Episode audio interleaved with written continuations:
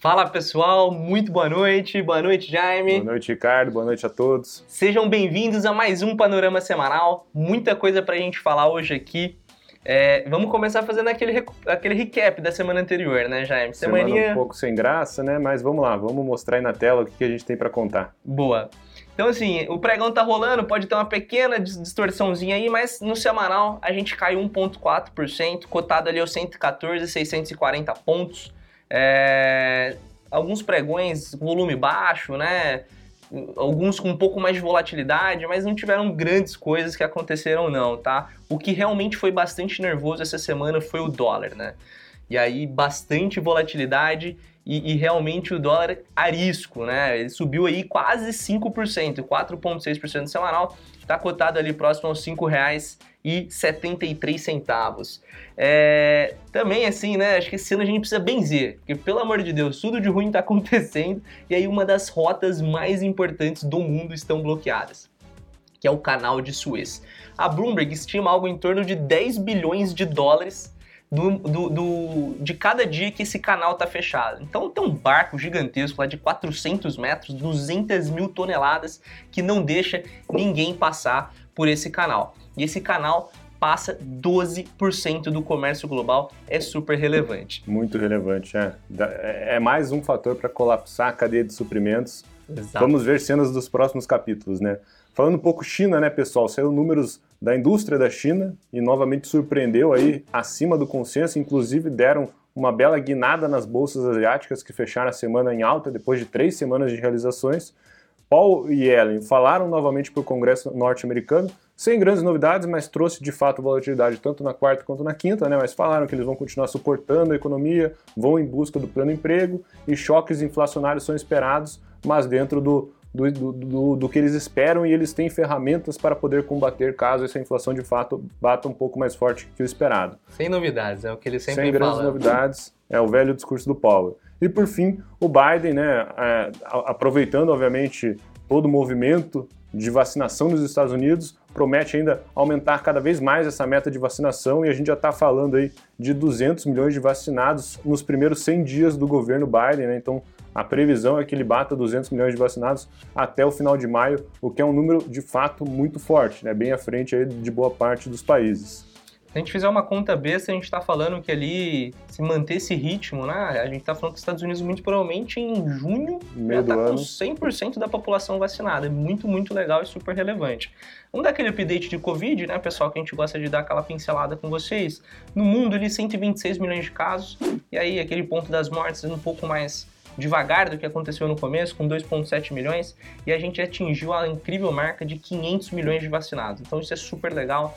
E aí fica o destaque que o Brasil, querendo ou não, né, acelerou muito nos últimos dias. Isso é super importante também para a gente conseguir sair desse lockdown, reduzir a quantidade de, de pessoas em UTIs, né? A gente tem dado uma estudada. Inglaterra, Estados Unidos, depois que acontece a, a vacinação, é incrível como reduz drasticamente o número de internações e aquele ponto do colapso do sistema público de saúde deixa né, de acontecer. Então, super legal o que está acontecendo. A Fiocruz também anunciou corona é, vacina, então tem bastante coisa saindo aí. Ah, a Finalmente gente... a gente começa a conseguir ver uma luz no fim A gente túnel, vive né? um misto um pouco, né, de obviamente notícias ruins, quando você principalmente vai na grande mídia, obviamente os números do, do acompanhamento diário são ruins, né, de mortes e de infecções, mas de fato a vacinação parece ter engatado, a gente já vacinou 800 mil pessoas só ontem, né? Então o Brasil tem sim uma capilaridade interessante, o grande ponto é ter vacina em mãos. Perfeito. Turma, vamos falar um pouco de dados, né? Então saiu o IPCA 15 de março, e aí novamente uma leitura assim levemente abaixo do consenso, mas dado que a gente já tá, tinha uma conta para pagar, né? Foi, foi, não, não, não, não, enxergamos aqui como um bom resultado. A gente acredita sim que a inflação continua pegando e lembrem daquele ponto o dólar é peça-chave no entendimento da inflação brasileira. Então não adianta ficar culpando que a Petrobras é o principal ofensor da inflação, porque realmente quem é o ofensor da inflação no Brasil é o nosso câmbio que acaba deixando tudo mais claro. Então, só o principal ponto aqui com vocês: alimentos e bebidas, é, artigos de residência, vestuários e transporte foram os grandes ofensores aí do IPCA 15 de março, tá?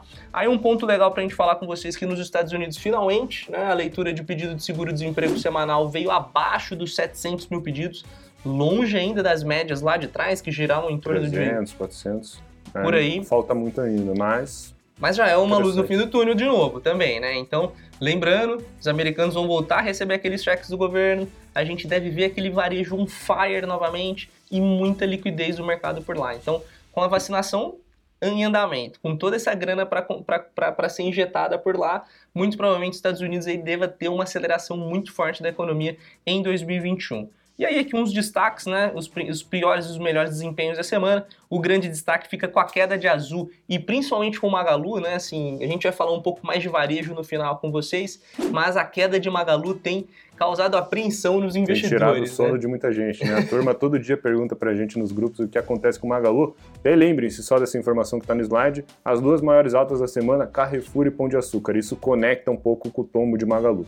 Pessoal, falando um pouquinho da semana, né? O que a gente tem aqui para frente na nossa agenda? A gente segue tendo alguns balanços interessantes, né? A gente, todo dia no Morning Call 840, tem falado com vocês sobre os balanços, né? Então a gente vai ter a Oi, que é bastante relevante, tem muita gente comprada no case. Temos o Enjoei, que tem sido bastante criticada, né? Muita gente se questionando a respeito Polêmicas. do business da Enjoei. Vai ser interessante ver a primeira divulgação de balanço deles. E por fim, Cogna, né? A Cogna acabou mudando a data do dia 25 para o dia 31 e muita gente na expectativa de Cogna também. Temos novamente várias leituras de PMIs, tá? Então, tanto indústria quanto serviços. E lembrem-se, né? Primeira semana do, do, do mês sempre é muito intensa com dados econômicos, né? A gente sempre bate nessa tecla. Então a gente vai ter o famoso payroll na próxima sexta-feira, que é basicamente a mensuração do desemprego norte-americano e a geração de novos empregos lá nos Estados Unidos. Normalmente traz muita volatilidade para as bolsas e a gente tem uma expectativa melhor do que tem vindo acontecendo é, anteriormente. Né? A gente vê aí pedidos de auxílio-desemprego caindo um pouco, a economia norte-americana começando a retomar, pode ser interessante esse número do payroll. Por fim, no Brasil, nada muito relevante, tem a pesquisa PNAD, pode ser interessante também, primeira semana do mês, leitura do IGPM, que a gente sabe que está vindo bastante pressionado. Pessoal, passando para o próximo slide, vamos falar um pouco da análise técnica, como todo mundo gosta, né? Então sobe aí o slide para vocês verem qual é o nosso momento do gráfico. Lembrando, pô, pregão está rolando, a gente quer gravar o panorama justamente para trazer aquela experiência excelente para vocês de verem justamente aí 6 horas da tarde ao final da semana, né? Então, o que, que, é interessante? Aqueles 115 mil pontos, ele segue sendo um, um, suporte e resistência, né? No fim das contas, virou a, a zona de congestão. Quando a gente rompe entra qualquer motivo de venda e a gente volta ao 115. Quando a gente perde o 115, a gente tem dificuldades de vencer ele novamente. Então o 115, de fato, agora é, é, é o grande ponto desse gráfico. Caso a gente consiga superar o 118, que não, não parece ser muito fácil, a gente testaria aquele topo triplo no semanal que vocês estão vendo aí na tela, que é os 121 mil pontos. Mas esse mercado está é perigoso, né? O mercado está meio sem força. Eu vou falar para vocês depois de quais são os gatilhos atuais do mercado, mas caso a gente não consiga de fato engatar esses gatilhos de alta, a gente pode sim visitar novamente o 110, que foi a mínima dessa semana. Pessoal, agora eu vou falar um pouco da estratégia, né? Como que a gente conecta tudo que a gente faz aqui no Hub perante o que está acontecendo no mercado. Lembra que semana passada eu trouxe aqui uma divisão entre Brasil e Estados Unidos e agora eu vou falar quais são os gatilhos, né? O que, que vai fazer justamente esse mercado ir para cima ou ir para baixo. O que a gente entende de gatilho para cima, né, do bull market.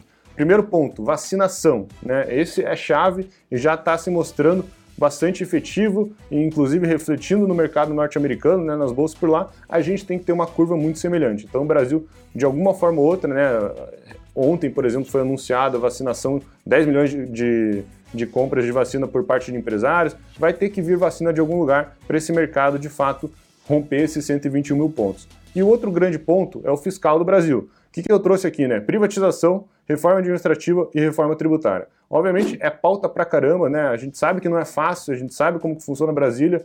A princípio temos um empenho um pouco melhor de Arthur Lira e Rodrigo Pacheco comparado com o Columbre e Rodrigo Maia, mas isso é trigger inevitável, né? Se acontece, que bom, e se não acontece, já vamos para os gatilhos negativos. Eu, eu coloquei justamente Brasília. Quando Brasília não anda com tudo isso que tem para fazer em mãos, obviamente a nossa bolsa deve realizar e por fim, como o Ricardo comentou, inflação generalizada, né? não só Brasil, mas qualquer movimento inflacionário um pouco acima do esperado vai refletir nos títulos do Tesouro norte-americano e vai refletir no mercado de capitais. É, todo mundo aí achando que depois que subiu 0,75 os problemas do Brasil estavam acabados, né? Tipo, no fim não virou nada, né, gente? O nosso câmbio continua no 5,70. No... Exato. Então, assim, pessoal, vocês precisam ter muito claro, né, que hoje os Estados Unidos é peça-chave dentro de toda a estratégia, não só de Brasil, mas como do globo como um todo.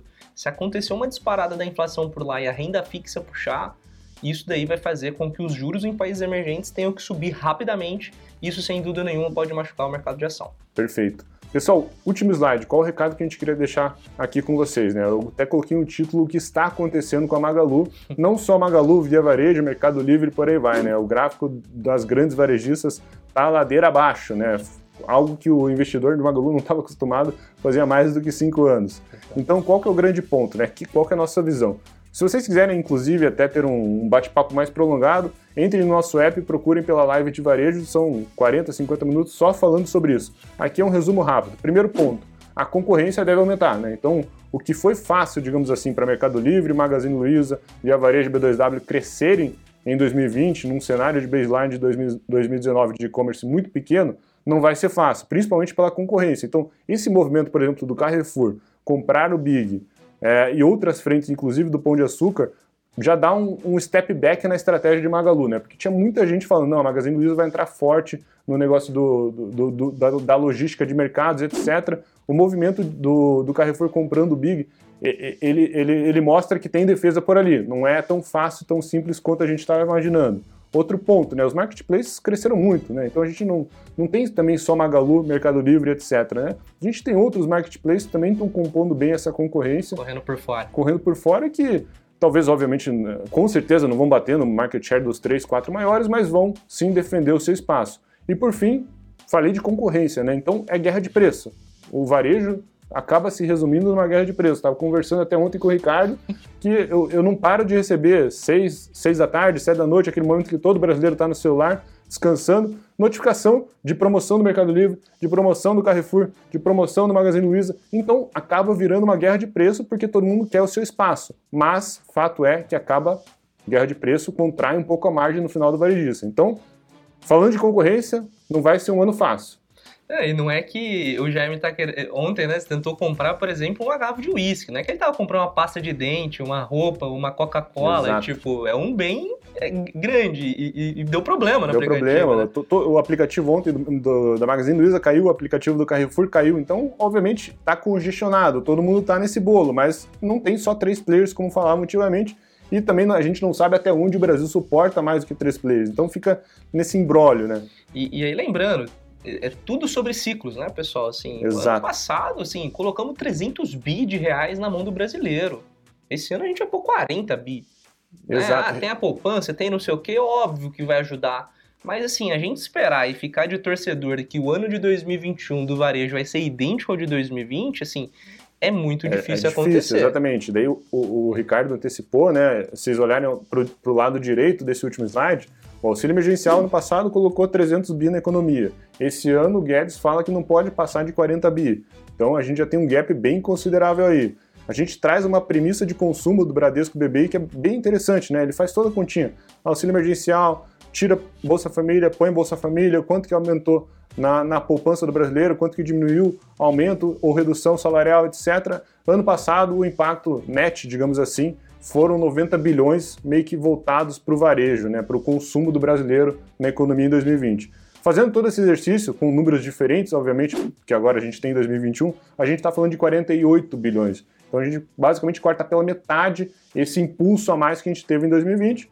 Não que, vai, não, não que não vai crescer, pode crescer, mas tá. será que vai crescer 30%, 40%? Dificilmente. E por fim, retomada econômica, né, voltando os ciclos de mercado, ciclos econômicos que a gente gosta tanto de falar, retomada econômica tem o um movimento sim rotacional, né? O que, da onde começa? Começa lá no agro, na plantação, na, na extração do minério, na extração do petróleo, para mandar para a indústria de base.